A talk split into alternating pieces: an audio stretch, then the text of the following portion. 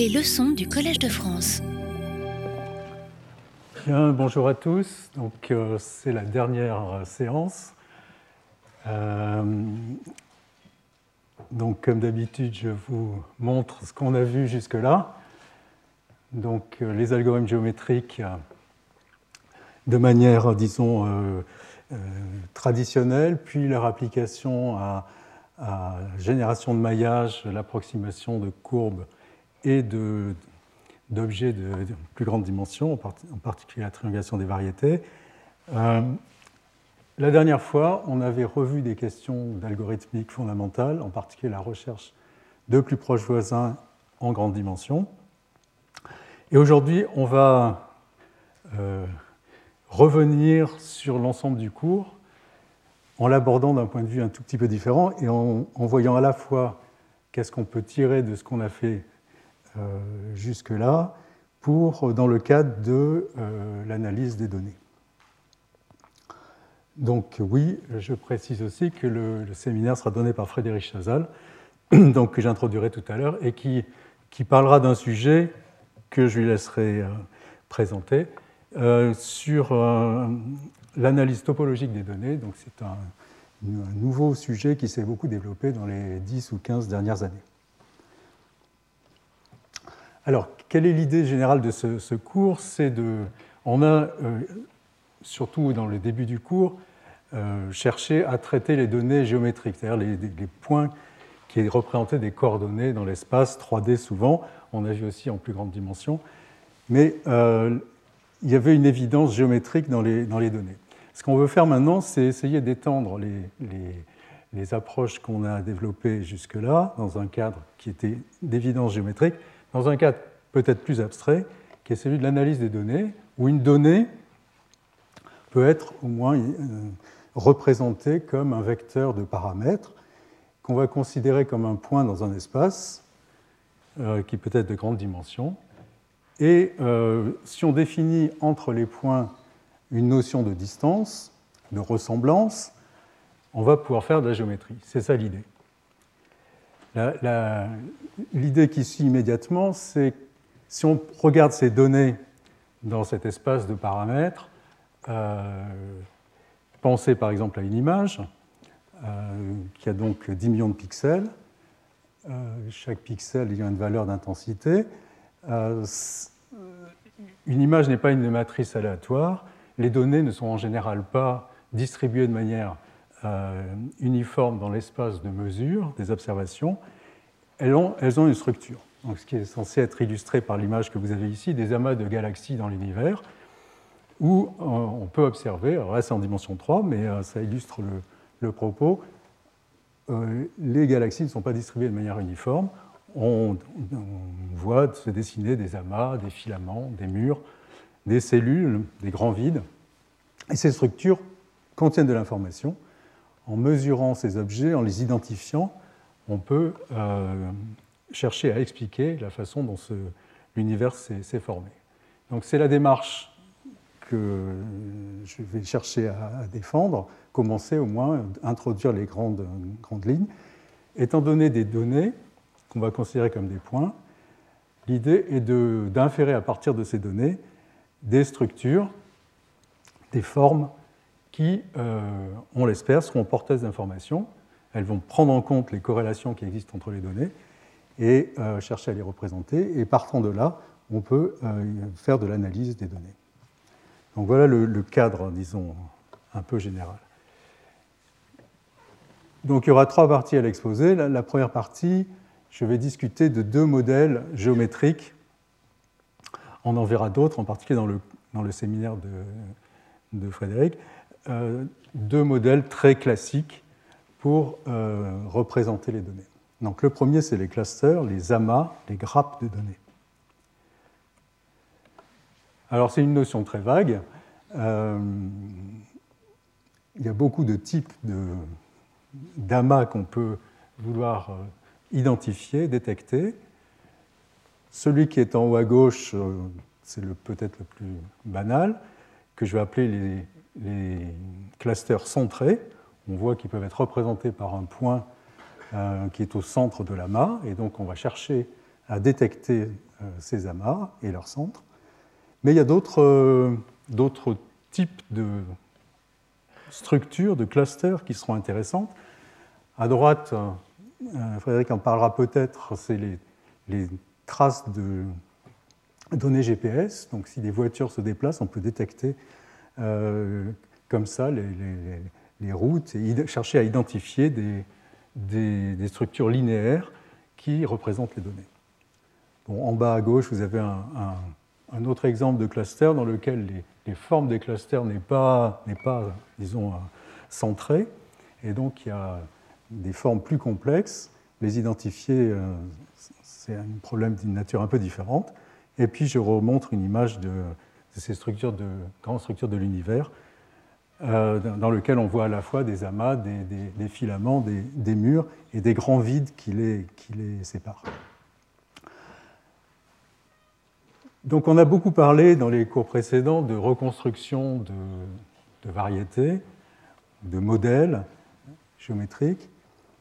Ce qui va distinguer euh, ce qu'on a fait jusque-là de ce qu'on veut faire ici, c'est le fait qu'il n'y a pas de modèle euh, évident auquel ces, données appartiennent. On ne va pas, par exemple, comme dans le cas de la reconstruction de surface, avoir des points qui sont mesurés sur une surface dont on peut connaître a priori les, propriétés, les caractéristiques, la courbure, et donc du coup euh, définir des, conditions d'échantillonnage précises en fonction des caractéristiques géométriques de l'objet qu'on mesure. Ici, c'est plutôt euh, une découverte de structures euh, qui ne sont pas nécessairement bien définies au départ. Donc je reviendrai sur ces questions, mais la, question de, l'échelle à laquelle on va regarder les données, la question du bruit, euh, qui est forcément lié aux données, sont des questions qu'on n'avait pas abordées jusque-là et qu'on va commencer à examiner je vais commencer par la version la plus simple de, la détection de clusters, avec les clusters centrés. Et déjà là, on va voir que c'est un problème qui a des ramifications nombreuses, euh, beaucoup de variantes, et qui est algorithmiquement difficile. Donc, l'idée, c'est donc de partitionner les données en K clusters. K va être un paramètre qu'on se donne, il y aura d'autres approches où on ne fixera pas le nombre de clusters a priori, mais ici on fixe le nombre de clusters. Donc on veut séparer, partitionner l'ensemble des données en K classes, K groupes, C1, CK, représentés par un centre, comme sur l'image qu'on a vue précédemment. Et on va chercher à optimiser un certain critère. Donc il y en a trois qui sont très classiques. Le premier, ce sera le problème des K-centres. On va vouloir identifier K-centres tels que pour chaque chaque, euh, chaque, classe de la partition, euh, on va considérer donc pour tous les pays, tous les points, toutes les données dans la classe CJ, la plus grande distance entre les pays et le centre, le représentant de la classe. On prend le maximum pour toutes les classes et ça va être la mesure, euh, le critère qu'on va chercher à optimiser. Donc là, c'est le max. On peut prendre la somme des distances c'est ce qu'on appelle le problème des cas médianes, ou euh, la somme des carrés des distances. Ça, c'est le cas moyenne ou cas means en anglais. Alors, commençons par le cas centre. Il y a un algorithme très simple pour résoudre ce problème. On va voir qu'il a des, bien que très simple, il a des propriétés intéressantes.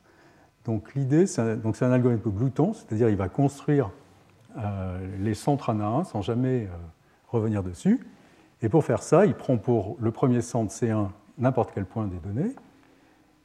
Et puis pour le centre suivant, il va prendre le point qui est le plus loin dans l'ensemble euh, des centres déjà construits. Donc C1 pour commencer. D'accord? Mais à chaque étape, il va prendre le point de données qui est le plus loin des centres déjà construits. Donc on voit un petit exemple ici. Si on part du, du point qui est en bas à gauche, le point le plus, donc ça va être le premier centre. Ensuite, on prend le centre qui est le plus loin puis le centre qui est plus loin, puis le centre qui est le plus loin, etc. D'accord C'est clair Donc, euh, à chaque fois, c'est un diagramme très simple euh, qui, à chaque fois, prend le point le plus loin de l'ensemble des centres qu'on a déjà construits. On peut montrer que euh, cet algorithme très simple en fait, approxime la solution au problème dans un facteur 2. Ce qui n'est pas si mal. Et pourquoi est-ce que c'est vrai? Donc la preuve tient en quelques lignes. Euh, c'est ici, donc c'est un raisonnement par l'absurde. Donc on appelle C1, CK les centres qui sont fournis par l'algorithme. J'ai mis des tildes après. Euh, et donc on va supposer qu'il y a une solution qui a un rayon. Donc le rayon, c'est la quantité qui est ici, hein, le, le, max sur toutes les classes du max des distances entre le représentant et les points de la classe. Donc on suppose qu'il existe une solution de rayon R sur 2 et un point P tel que sa distance au, centre construit est plus grande que R. Si ce point existait, on contredirait le fait que l'approximation est euh, correcte dans un rapport 2. D'accord, mais si ça c'est vrai, à ce moment-là, euh, pour tous les points de 1 à k qui ont été considérés, tous les représentants qu'on a construits, euh, la distance entre ces points est plus grande que r, parce que sinon, on aurait toujours pu prendre le point, justement P, qui est plus loin. Comme la règle, c'est de prendre le point le plus loin, nécessairement, ça devrait être plus loin que r, et donc plus, la distance ici entre les centres devrait être plus grande que r. D'accord? Donc on a en fait k plus un point, les centres C1, CK et ce point P qui sont à distance plus grande que r les uns des autres.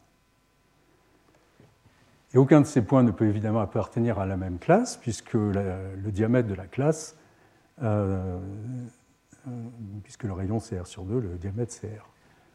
D'accord? Donc euh, aucun, de ces, aucun de ces plus un point ne peut appartenir à une même classe, et donc il n'existe pas de solution de rayon R sur 2 avec K cluster. Et donc ça, contredit l'hypothèse, et donc ça montre que l'approximation est dans un facteur 2. Voilà, donc un algorithme très simple qui a une approximation dans un facteur 2 et qui par ailleurs est très utile pour, euh, pour construire des, échantillons. Donc on avait parlé de, net dans les cours précédents, et donc là c'est une version euh, discrète du même mécanisme. Donc si on a un ensemble de points, P1, PI, et qu'on utilise cette technique où on prend à chaque fois le point le plus loin de manière gloutonne, on construit quelque chose qu'on avait appelé un. Donc si RI est la distance du nouveau point qu'on insère à l'échantillon, donc à l'ensemble des centres déjà insérés, euh, on construit un RI net. Donc ce qui est, ce qui est peut-être étonnant, c'est qu'à chaque itération, on a un bon échantillon, dans le sens où c'est un RI net. C'est-à-dire qu'il n'y a pas de point de P, l'ensemble globales qui sont à distance plus grande que RI d'un point de l'échantillon, un des centres, et la distance entre les centres est également, entre deux centres, est toujours plus grande que RI. C'est ça qu'on appelait un RI net. Alors la preuve de ça est, très élémentaire aussi. Donc par construction, un, il n'y a pas de point de P à distance plus grande qu'RI, puisqu'à chaque fois on prend le plus loin, et que celui qu'on vient de prendre là, c'est le, est à distance RI, donc ça c'est trivial. Et c'est RI, pas l'onde excusez-moi, RI séparé, c'est-à-dire il n'y a pas deux points, deux centres, deux points de l'échantillon qui sont à distance moins que RI, pour la bonne raison que euh, la distance entre deux points euh, A et B, si on suppose qu'on a inséré B après A, c'est au moins c'est égal à, ce que j'appelais RB, c'est-à-dire le rayon d'insertion du point B. Et comme on prend toujours les points le plus loin, les rayons d'insertion ne font que décroître, et donc euh, RB est plus grand que RI, ce qui montre euh, la deuxième partie de la proposition.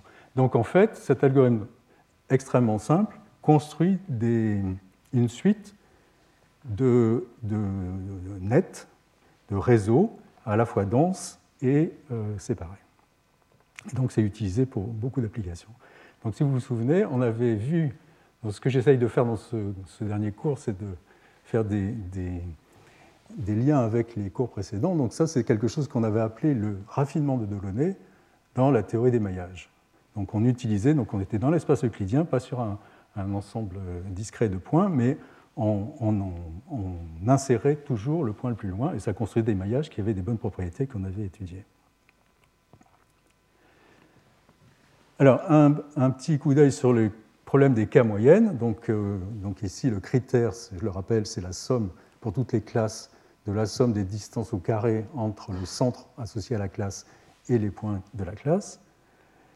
Et donc pour résoudre ce problème, il y a un algorithme extrêmement euh, connu qui s'appelle l'algorithme de Lloyd et qui s'appuie sur le fait que si on regarde un, considère un ensemble de points P1, Pn de l'espace RD, le point qui minimise la somme des carrés des, distances de x au, point, c'est le barycentre des points. Donc ça c'est très, très connu, c'est très facile à démontrer. Et donc l'algorithme de Lloyd fonctionne en deux, en deux étapes. Euh, on initialise avec K centre euh, comme on veut. Bon, il y a des bonnes façons de faire et des moins bonnes, mais disons à ce stade, pour décrire l'algorithme, pas besoin de préciser ça. Donc on choisit K centre. Et ensuite, on répète les deux, les deux étapes suivantes. Une opération de partition qui va consister à associer chaque point de P au centre qui lui est le, plus proche, une partition de Voronoi si vous voulez, et une deuxième étape qui va, en s'appuyant sur le lemme qui, précède, remplacer le centre du cluster par le barycentre correspondant. Le barycentre D'accord? Et quand on fait ça, qu'est-ce qui se passe? À chaque fois, on va minimiser ce critère.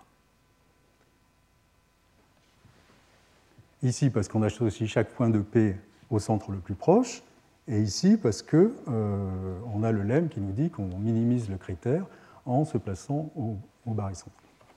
Et donc l'algorithme de Lloyd va itérer ces deux opérations. Le critère diminue à chaque, chaque fois, et euh, à convergence, on aura la partition, euh, la partition un optimum local de, du problème des cas moyennes. Alors ça aussi, un petit retour en arrière, euh, c'est quelque chose qui est aussi très utilisé dans l'espace euclidien, et on verra plus tard pour d'autres espaces, pour euh, en particulier rendre les diagrammes de Voronoi les plus euh, réguliers possibles.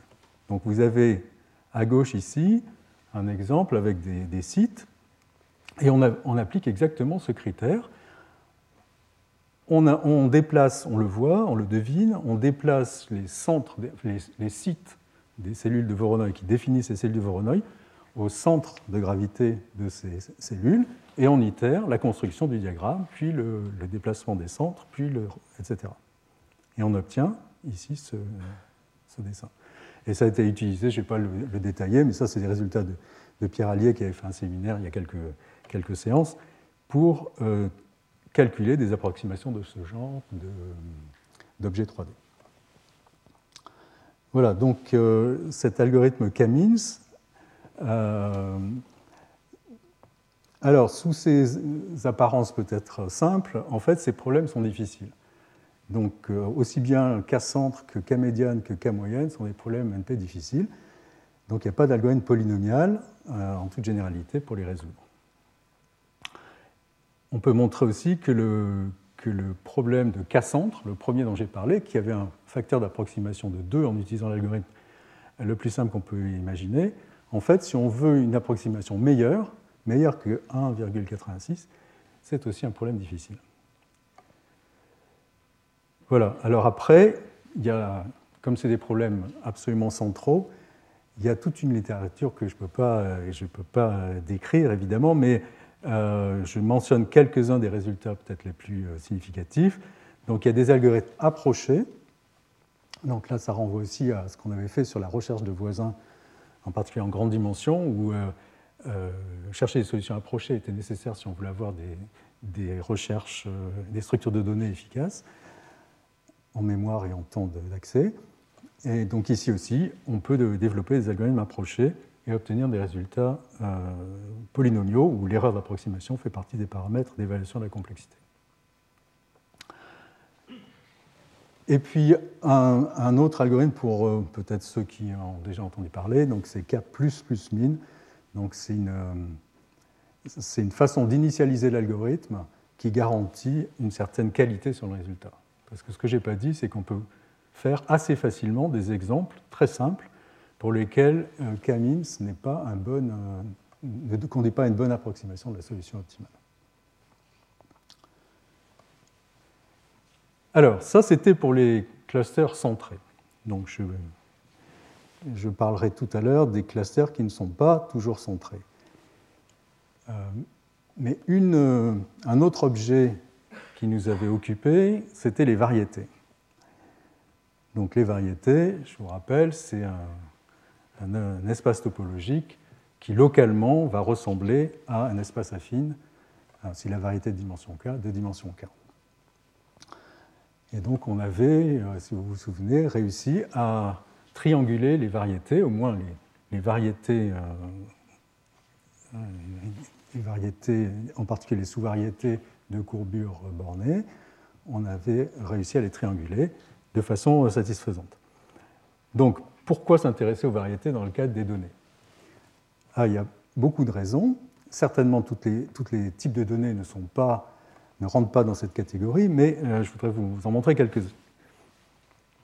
Le premier exemple, c'est, enfin, ces trois exemples, en fait, je les avais déjà, euh, je les avais déjà montrés euh, au cours sur les espaces de configuration. Donc, le premier exemple, c'est l'espace de configuration d'une molécule, une petite molécule, euh, cyclooctane, donc euh, C8H16, 24 atomes, et donc on représente toute conformation, toute configuration comme la donnée des positions dans l'espace des 24 atomes. 24 fois 3, 72, donc on est dans un espace de dimension 72. Mais il y a des contraintes, c'est une molécule cyclique qui a beaucoup de contraintes. En fait, l'espace, le nombre de degrés de liberté de cet espace de configuration, c'est 2.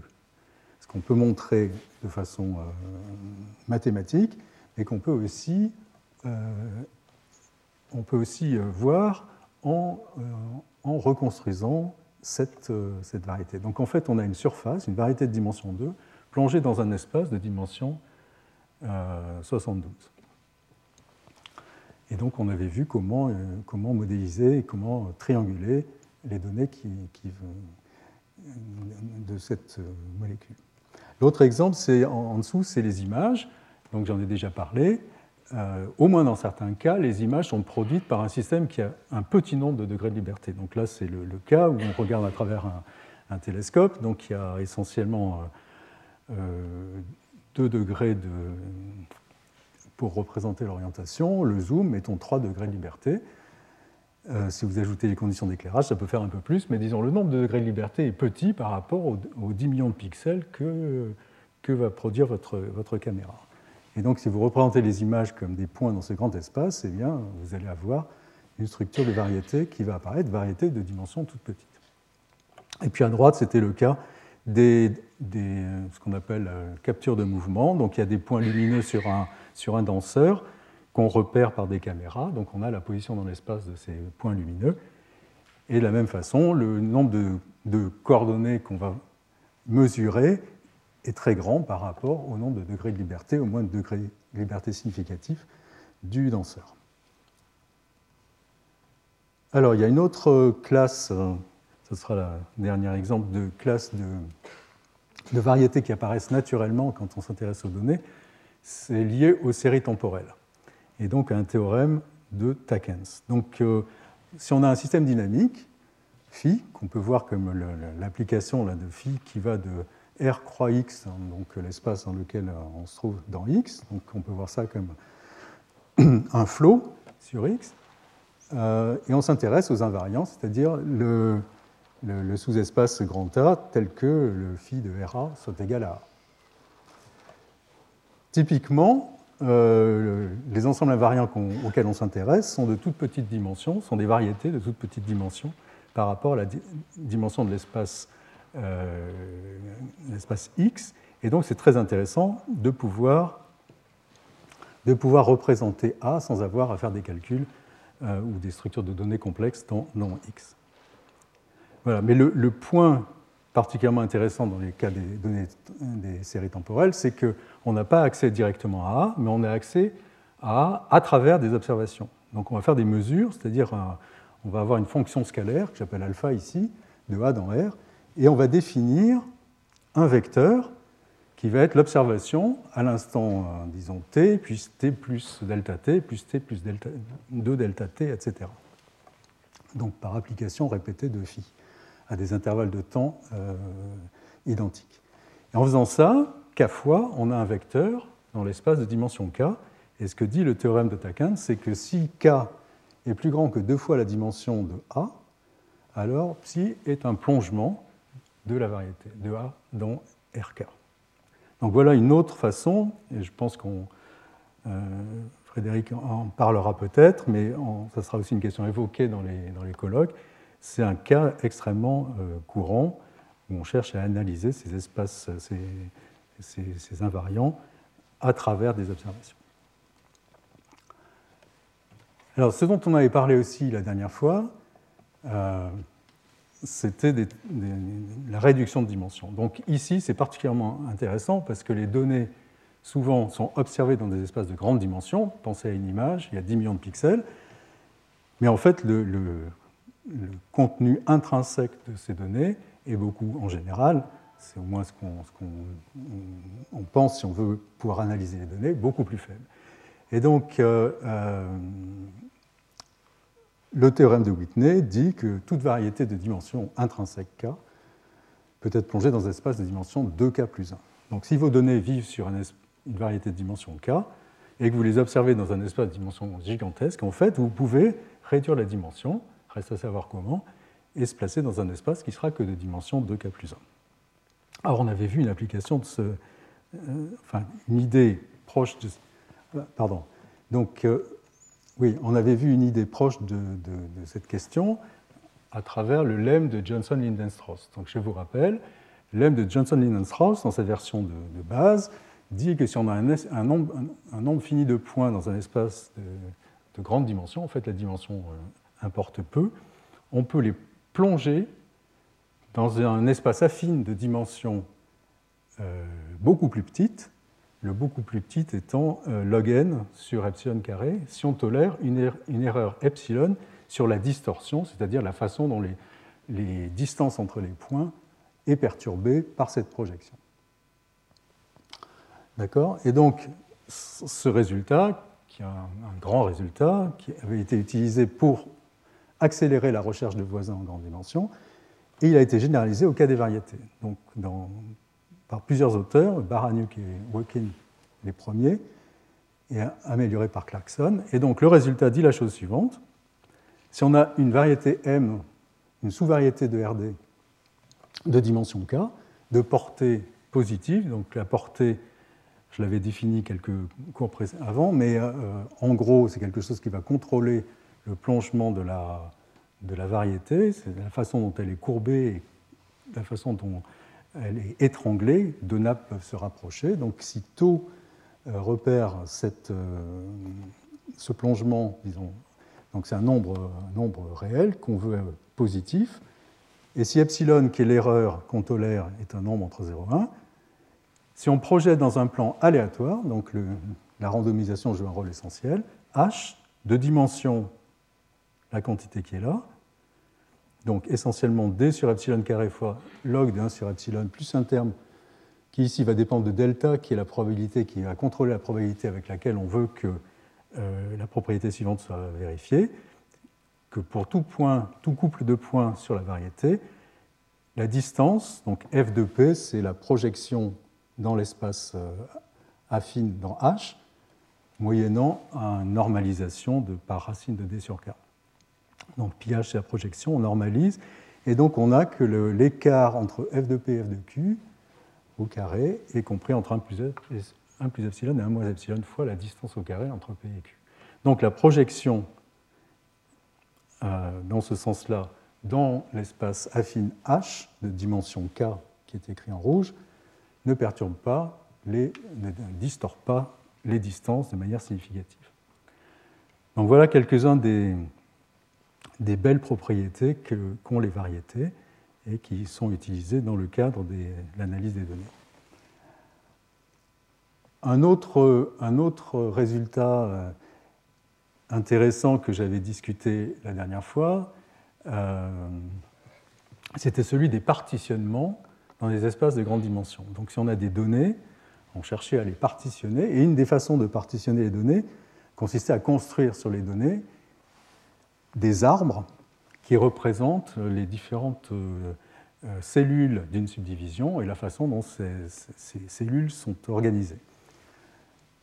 Donc il y avait les arbres cadets, qui sont une version ancienne et, euh, qui, marche assez bien en pratique, mais qui on peut montrer que dans certains cas, ça se comporte très mal. Et puis les arbres RP, Random Projection Trees en anglais, qui étaient des arbres euh, proposés par Das Gupta, donc je refais un peu de publicité, mais qui donnera deux exposés la semaine prochaine sur ces sujets et des sujets euh, connexes. Et donc en utilisant ces algorithmes, ces arbres RP qu'on voit se construire ici, on peut aussi les utiliser pour approcher localement les données. Donc dans chaque cellule, on va décomposer les données, donc les points en cellules, c'est ce qu'on voit ici, et on peut approcher, par exemple ici en utilisant euh, une analyse en composante principale, donc on cherche l'ellipsoïde qui approche au mieux les données dans la cellule. Donc au départ, il n'y a qu'une seule cellule, on a un ellipsoïde bleu comme ça, et puis on coupe suivant la, médiane, je vous rappelle, on choisit une direction aléatoire et on, coupe suivant la médiane. Donc on a ici deux, deux cellules et deux ellipsoïdes, et puis on continue, etc. Et donc, ce qu'on avait vu la dernière fois, c'est que euh, on peut montrer que le diamètre de l'intersection des points et d'une cellule, c'est-à-dire le diamètre de l'ensemble des points qui sont dans une cellule, diminue quand on regarde des cellules. Donc les cellules sont représentées sous la forme d'un arbre. Et si on regarde deux cellules qui sont à distance log euh, on, a diminué par deux la taille le diamètre de l'ensemble des données contenues dans la cellule. Donc on peut, comme ça, assurer une convergence de la qualité des approximations. Voilà, donc c'est ce qui est fait dans ce, dans ce papier et, d'autres papiers du, du, même genre.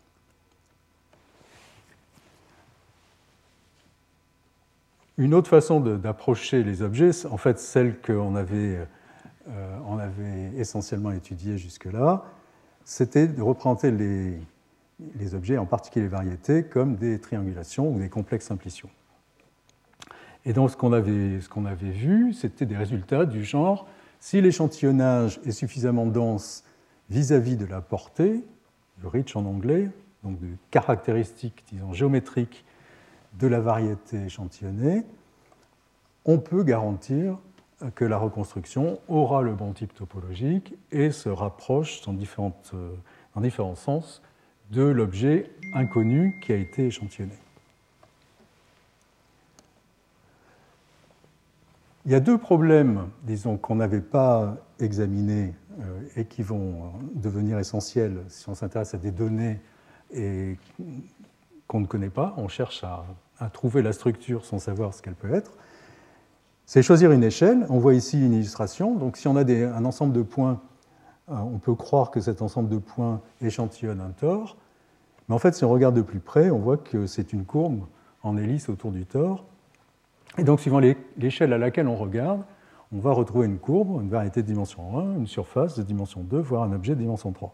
Donc, le choix de l'échelle est un sujet euh, important et on ne peut pas faire l'économie puisqu'on n'a pas, disons, a priori, de, connaissances sur, la portée de la variété, sa, sa, courbure, la façon dont elle est plongée dans l'espace. Puis le deuxième problème, euh, capital quand on s'intéresse à l'analyse de données, c'est qu'il y a du bruit dans les mesures, des fois un bruit très important, et on ne peut pas ignorer le bruit comme on l'avait fait jusque-là. Donc c'est ces deux questions que, que je vais discuter. La première, je ne vais presque pas en parler, et c'est Frédéric qui en parlera essentiellement, et je vais parler un peu de la question du bruit.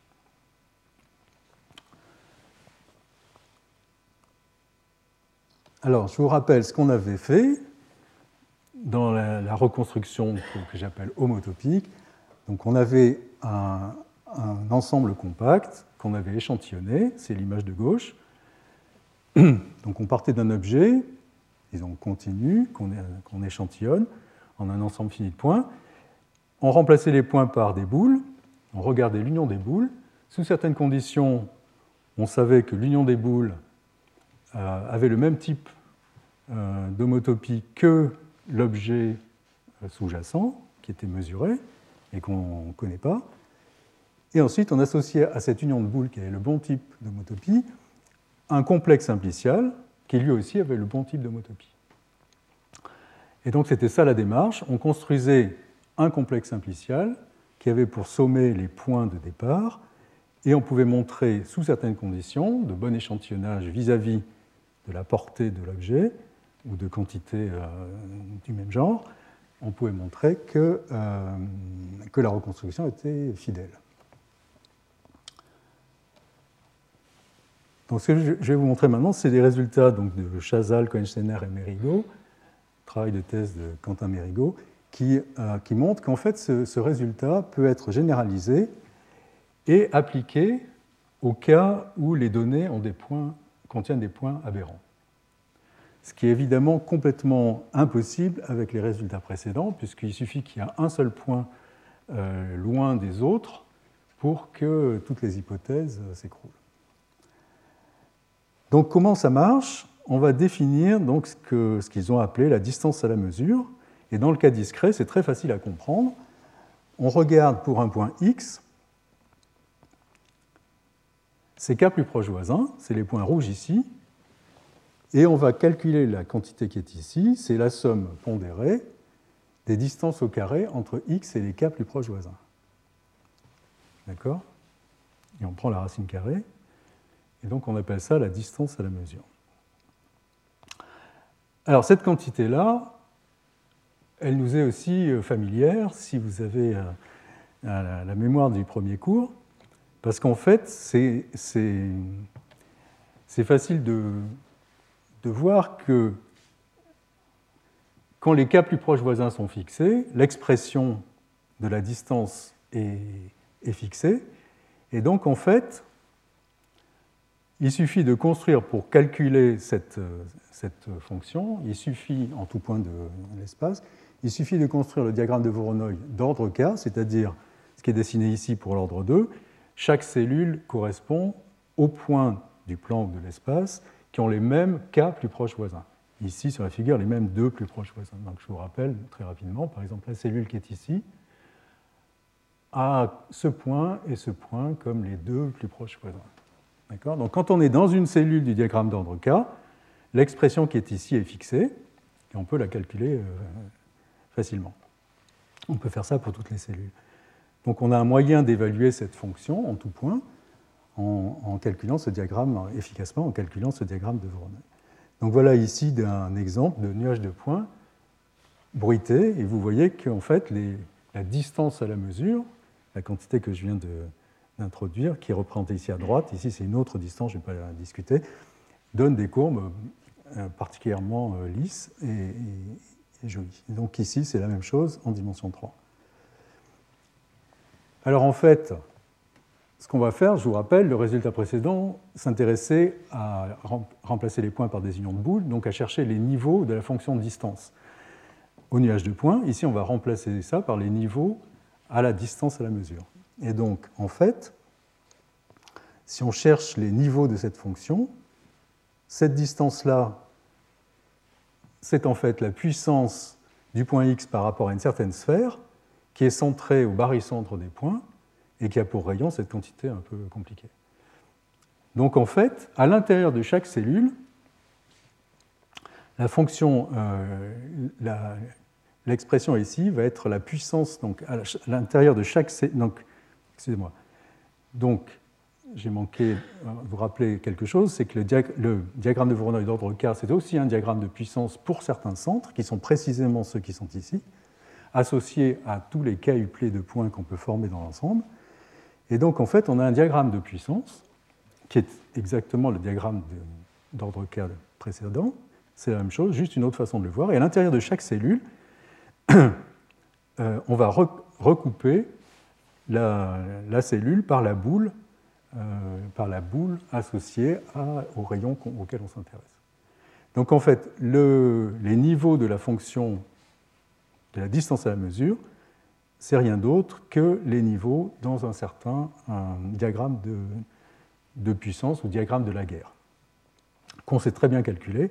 Et donc on peut calculer à la fois ces unions de boules et ce qu'on avait appelé l'alpha complexe. Dans ce cas-là, c'est l'alpha complexe pondéré parce que les boules n'ont pas nécessairement le même rayon. Les rayons étant donnés par est, ce qui est ici. Voilà, donc maintenant on sait calculer la distance à la mesure. Donc euh, si vous vous souvenez la figure, ça donnait des résultats euh, intéressants pour, sur la qualité des, courbes de niveau. Et donc ce qu'on fait maintenant, c'est qu'on va comparer ça euh, donc on va d'une part considérer la mesure associée à, l'ensemble fini de points, donc qui va être juste n masse de Dirac associée à chaque point de valeur 1 sur n. Et puis pour l'objet, le vrai objet qu'on est en train d'échantillonner, on va associer aussi une mesure de probabilité qui est, qui est définie de la manière suivante. C'est l'extension au cas continu de la formule qu'on a vue tout à l'heure. Donc on fixe un paramètre m0 qui joue le rôle du K tout à l'heure, on choisissait K, K voisin. Ici, on va choisir une masse M0 et on calcule, on intègre euh, cette quantité delta de mu M qui est l'inf des rayons, telle que la masse contenue dans la boule de rayon XR soit plus grande que M. D'accord? Et donc ça, ça définit une distance à la mesure, dans le cas général d'une mesure qu'on identifie dans le cas des, euh, mesures uniformes sur un ensemble fini de points, c'est la même chose.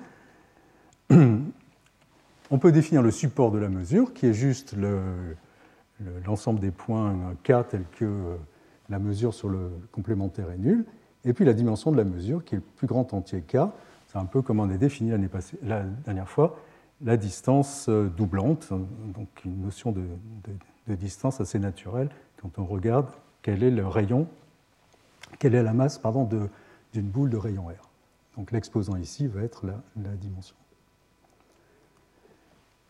Donc moyennant ça, on va pouvoir comparer des, des, euh, des mesures de probabilité en utilisant la distance de Wasserstein.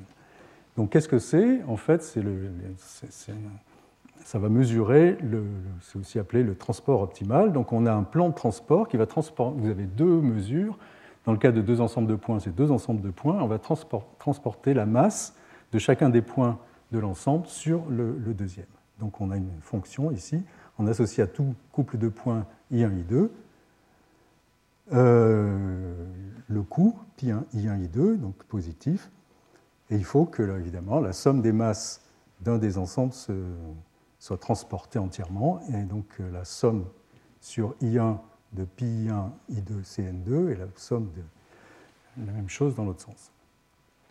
Et le coût d'un plan de transport, ça va être la somme euh, pour toutes les paires I1, I2 de la distance au carré entre ces points, pondérée par, par cette quantité-là.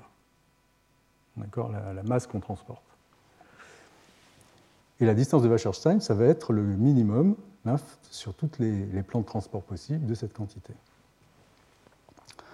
Alors c'est facile de voir euh, que, que, si on a quelques points aberrants, eh ben, ces points vont être, gommés. La, distance de Wasserstein, là je dis très rapidement, si on a un ensemble de n points et que P1 est un ensemble, on reprend les n-k-1 premiers points, et puis on prend k, euh, points différents, avec la, distance au premier point, c'est grand R. La distance de Hausdorff entre les deux ensembles, c'est grand R, alors que la distance de Wasserstein, ça va être quelque chose qui est de l'ordre de racine carrée de k sur n fois le rayon plus le diamètre. Donc beaucoup plus petite. Donc c'est une, bonne euh, façon de, prendre en compte les points aberrants. Cette histoire de transport se généralise au cas de mesure quelconque.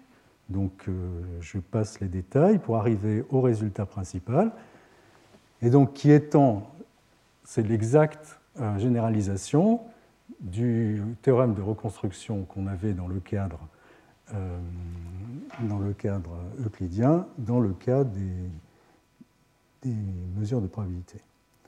Donc, il montre d'abord que si deux mesures sont proches au sens de Wasserstein, les distances à ces mesures sont proches, au sens de la norme à l'infini. Et d'autre part, on en déduit que la distance, donc, donc si on a mu une mesure de probabilité de dimension dim de mu et de support k, vous pouvez penser à des points sur une variété, et mu p la mesure uniforme sur un échantillon p, donc ça c'est les, les, mesures, les données, alors la distance à la mesure euh, associée à p, en prenant les cas plus proches voisins, comme euh, je vous l'ai montré tout à l'heure, et la distance au support est plus petite que cette quantité donc qui, a euh, fait intervenir K au dénominateur et au numérateur, donc il a, a combiné deux termes antagonistes. Évidemment, si on augmente le nombre de points K, euh, cette quantité va diminuer, tandis que celle-là va augmenter. Donc on va perdre en, précision. Et euh, donc il faut ajuster ce paramètre. Et de la même façon qu'on avait un résultat de reconstruction pour les, fonctions de distance. Ici, on a un résultat de, reconstruction analogue pour les fonctions de distance à la mesure.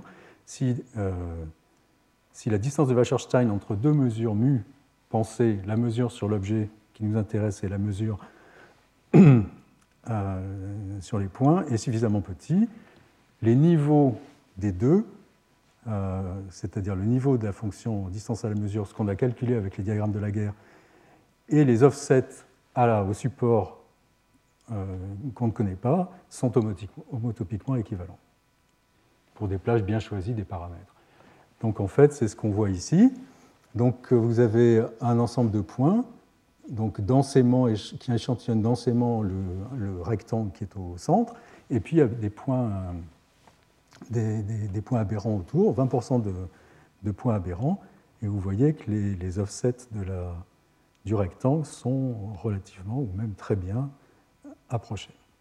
Et puis ici, c'est un exemple en dimension 3 avec des points aberrants. Voilà, donc euh, pour conclure sur cette partie, euh, il n'y a pas d'hypothèse sur la nature du bruit. Euh, on peut dire que la distance à la mesure se comporte de façon analogue à une distance. On peut évaluer le gradient, j'en ai pas parlé, mais ça c'est aussi très utile dans certaines applications, en particulier euh, détection de clusters basés sur l'estimation de densité. Et ce que j'ai un peu euh, caché peut-être, c'est que en fait, euh, ce calcul de la distance à la mesure est quand même coûteux puisqu'il faut calculer ces diagrammes de Voronoi et d'Andrecar. Donc là, il y a aussi toute une, partie des résultats qui consiste à chercher à approcher, ce, à, à, rendre ce calcul plus simple Hein, tout en conduisant un résultat euh, approché euh, qu'on contrôle. Alors, ça c'était, disons, l'aspect bruit. Évidemment, c'est juste des, flashs sur quelques points. Euh, un autre aspect très important de l'analyse des données géométriques, c'est celui du choix de l'échelle, comme je l'ai dit tout à l'heure. Et c'est lié à des notions comme les filtrations, qui généralisent euh, les complexes simpliciaux, qui se construisent sur des complexes simpliciaux, et la persistance. Donc, euh, j'avais l'intention d'en parler, mais euh, comme le temps passe et que c'est au cœur du sujet de ce dont va parler Frédéric juste après, je vais, je vais juste sauter ces transparences. Mais pour vous dire, je crois qu'il en parlera, que c'est aussi très utile pour le problème de clustering, en particulier quand on n'a pas fixé à l'avance la classe, mais qu'on cherche à identifier les clusters en fonction de la densité des nuages de points. Voilà, donc je, le laisse, euh, le laisse parler de ça. Je saute et je voudrais aborder dans les minutes qui me restent un sujet un peu différent, mais euh, qui est aussi intéressant et qui conduit à des algorithmes géométriques euh, très proche des algorithmes qu'on a vus jusque-là dans le cadre euclidien. Donc, quelle est l'idée? L'idée, c'est que euh, les données, c'est des informations, plus que des points dans un espace euclidien, et qu'on euh, va, on va vouloir se, placer dans des espaces statistiques dont les points vont représenter en fait des lois de probabilité. Donc, par exemple, une gaussienne, euh, définie ici, avec un centre et une moyenne, une moyenne et une variance, pardon, va se représenter dans un espace paramétré de gaussienne comme un point dans cet espace de dimension d plus 1 si l'espace de départ était dimension d. Les gaussiennes sont isotropes. donc on voudrait pouvoir faire de la géométrie dans des espaces de, ce genre-là. Et ce n'est pas nouveau, en fait. les gens ont fait ça depuis, depuis, depuis, les premiers jours de la théorie de l'information. Et il y a plusieurs façons de mettre une métrique sur ces espaces. La plus connue, sans doute, c'est celle de la métrique de Fischer, donc qui permet de faire la géométrie riemannienne dans ces espaces statistiques. Donc c'est un sujet très intéressant, et comme on avait vu, on peut trianguler, donc approcher par des complexes impliciaux des variétés riemanniennes. On peut imaginer appliquer euh, ce qu'on a, étudié euh, il y a quelques cours dans ce contexte. Ceci dit, calculer la métrique de Fischer, c'est quelque chose de compliqué, et beaucoup d'approximations ont, été, euh, étudiées, en particulier la divergence. on ne parle plus de métrique, mais la divergence, je vais y revenir, ce n'est pas des vraies métriques, de Kullback-Leibler, qui est très utilisé en particulier en, image, euh, Itakura Saito, plutôt très utilisé en, traitement de la parole, et d'autres mesures. Donc il y a une grande variété de, de façons de mesurer la ressemblance, la divergence entre euh, entre lois de probabilité. Alors, je voudrais vous parler d'une euh, généralisation de, ces, plusieurs, en fait beaucoup de ces, de ces divergences qu'on appelle les divergences de Bregman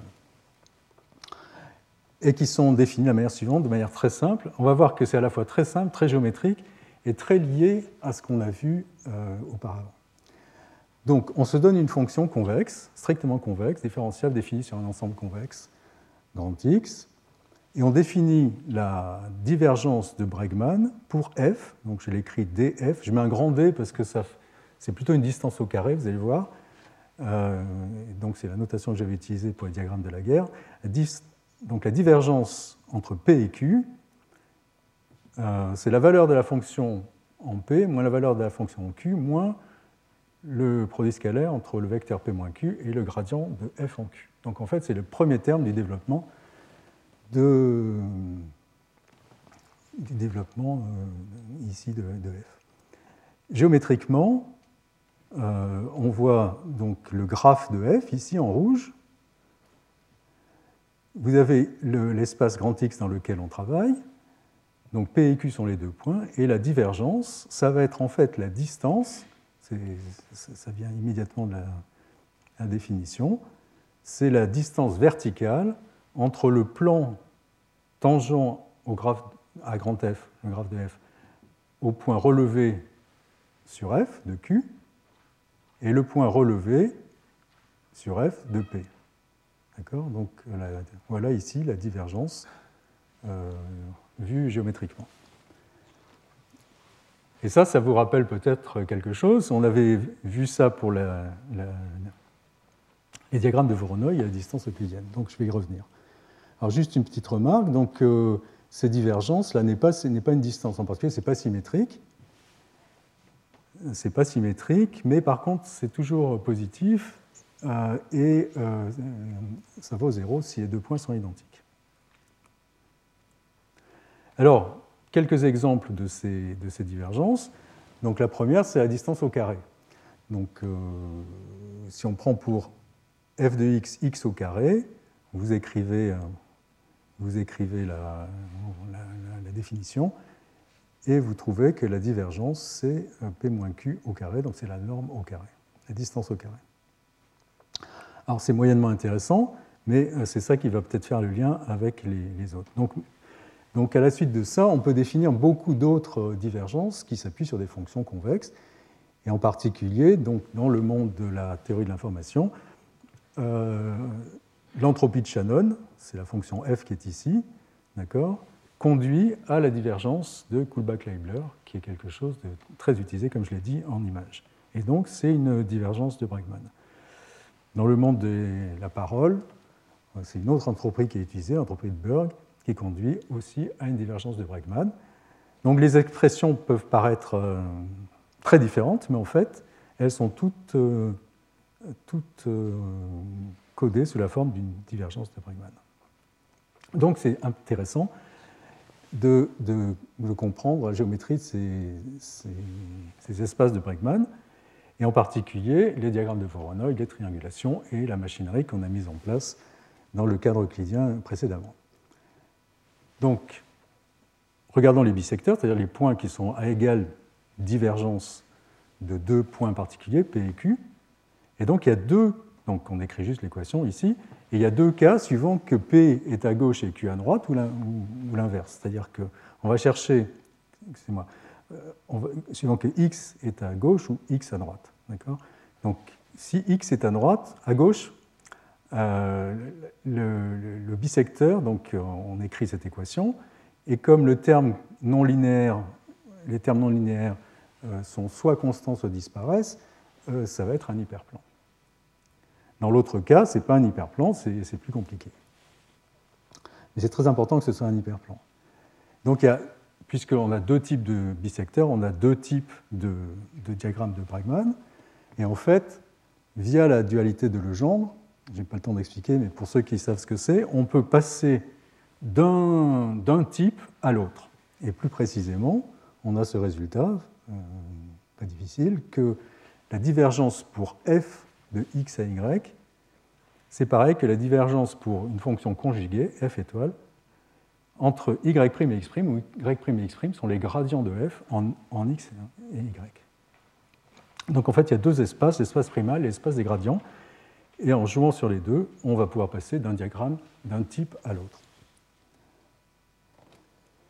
Alors, ce qui n'est pas non plus une surprise, si vous vous souvenez du premier cours, c'est que puisque les bisecteurs sont affines, en fait, ces diagrammes de Bregman vont être des diagrammes de la guerre ou des diagrammes de puissance. C'est-à-dire qu'on va pouvoir leur associer, euh, va pouvoir leur associer un ensemble de sphères. Donc on a ces, deux diagrammes, un diagramme affine et un diagramme courbe, les deux se correspondant par cette transformée de Legendre. Donc euh, ici c'est un, résultat produit par euh, Frank Nielsen qui est dans la salle. Donc ces travaux ont été faits avec Frank Nielsen et Richard Nock. Et donc on voit les trois, types, le, diagramme Bregman de premier type, du deuxième type, et la somme, la moitié, la demi-somme des, deux, donc une divergence symétrique. Donc comme je l'ai dit, puisque les bisecteurs sont des plans, des hyperplans, eh bien on a un diagramme de la guerre, c'est-à-dire qu'on peut exhiber des sphères telles que ce diagramme de, Bregman est exactement, s'identifie à un diagramme de la guerre. Donc ici, vous avez le petit calcul qui permet de le faire, mais on voit que les sphères sont centrées en fait au gradient des, au gradient des points de départ. Alors, euh, on peut définir des sphères de Bregman. Donc, vu la définition, euh, en fait, ces sphères de Bregman sont simplement obtenues en décalant verticalement le plan tangent en Q chapeau. Donc euh, les sphères centrées en cul-chapeau vont être obtenues en euh, décalant verticalement, translatant le, verticalement le plan tangent en cul-chapeau. Et l'intersection avec le graphe de f va, en projection, s'identifier avec les sphères de rayon R, si R est la quantité dont on translaté le plan vertical. Ça, c'est une conséquence euh, immédiate de la définition de la représentation graphique de la divergence. Et inversement, on peut montrer que toute euh, l'intersection du graphe de f avec tout hyperplan se projette suivant une sphère de Bregman. Donc ça, c'est également intéressant parce que ça veut dire qu'on peut calculer les unions de boules de Bregman de la même façon qu'on calcule les, les, unions de boules euclidiennes avec la même complexité les mêmes algorithmes. On peut également associer à un ensemble de boules le nerf de cet ensemble de boules et euh, il aura le même type d'homotopie que leur union. Ça, c'est une conséquence du théorème binaire.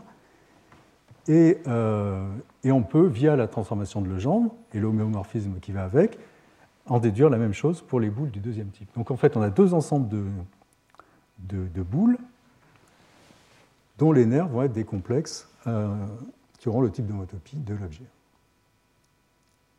Voilà, donc on a toutes ces correspondances entre espace primal et espace des gradients on a des diagrammes affines d'un côté et euh, soit courbes, soit des diagrammes de la guerre euh, centrés sur des, points euh, au gradient. Et on peut jouer avec toutes ces correspondances. Donc là, vous avez quelques exemples. Et juste pour terminer très rapidement, donc les, ces triangulations ont des propriétés. Donc on peut associer à ces diagrammes des triangulations qui vont être le nerf de ces, de de diagrammes de Voronoi.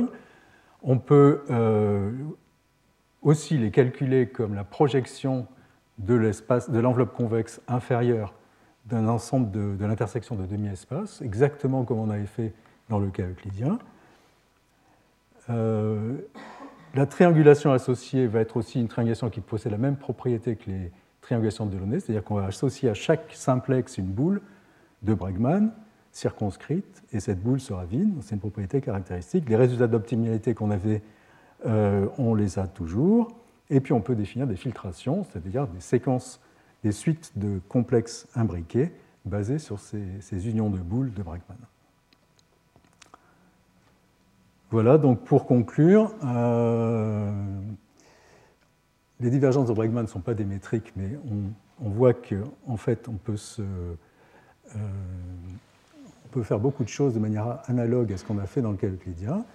Les diagrammes de la guerre se révèlent une nouvelle fois utiles, et donc euh, on les avait vus, on les a vus aujourd'hui pour les distances à la mesure, on les avait vus d'autres fois précédemment, donc c'est quelque chose, je pense, que vous pouvez retenir. Et puis il y a des applications nombreuses, donc euh, l'algorithme des cas moyennes, donc K-means, peut se généraliser, en particulier l'algorithme de Lloyd peut se généraliser à ce contexte. Franck et Richard avaient euh, au calcul de la plus petite boule englobante, ces problèmes de base très importants en grande dimension.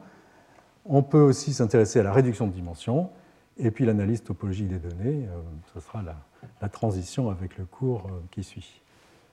Voilà, donc je vais m'arrêter là pour laisser la parole à Frédéric Chazal. Donc... Retrouvez tous les contenus du Collège de France sur www.colège-2-france.fr.